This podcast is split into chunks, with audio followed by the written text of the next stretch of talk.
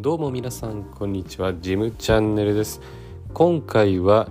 育児のトピックで爪切りに関して話しさせていただきたいと思います。それでは今日もよろしくお願いします。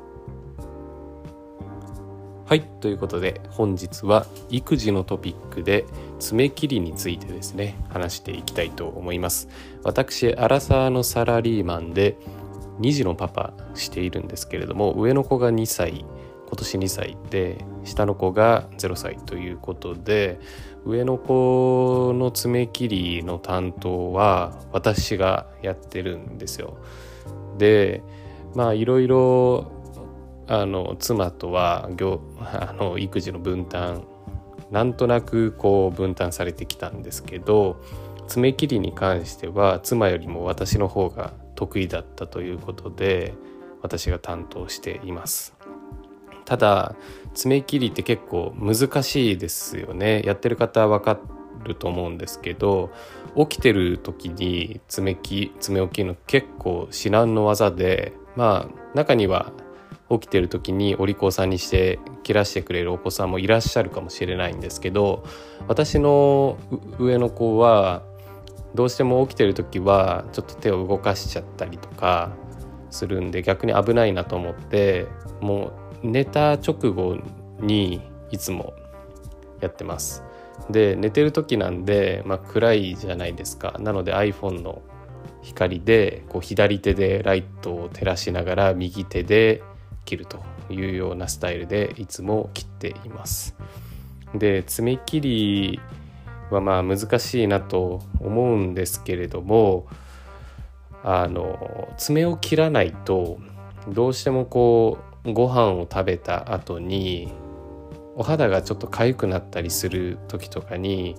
まあどうしてもかいちゃうことがあると思うんですね。でその時に爪が少し伸びてるだけでお肌が傷ついちゃうということが結構あるんで爪は割としっかり気をつけながらまあ、23日に1回くらいは切ってる感じです。はい、でもうちょっと深爪にはいかないぐらいですけどギリギリ白い部分が見えないぐらいのところで気を使って切っています。はいまあ寝てる間にこう電気をつけて切るっていうのにまあ私は結構慣れたんですけどどうしても私がちょっとこういない時とかは妻にお願いしたりする時もあるんですけどやっぱりこう難しいみたいなので人によってはやっぱり爪切りって難しいと思っていらっしゃる方いらっしゃるんじゃないかなと思うんですよね。逆にこう起きてる間にも爪切りできるよとかそういった方もいらっしゃるのかなと思うんでいろいろ皆さんリスナーの方からもご意見とかこういう爪切りしてますよとか教えていただきたいなと思ってます。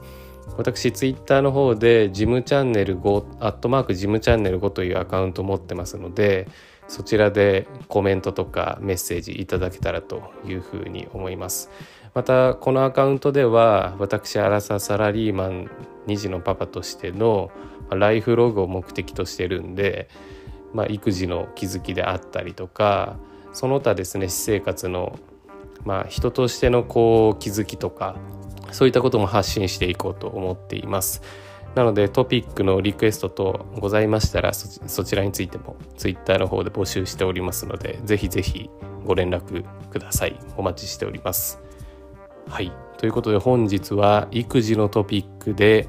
爪切りについてでした。また皆さんからもメッセージお待ちしております。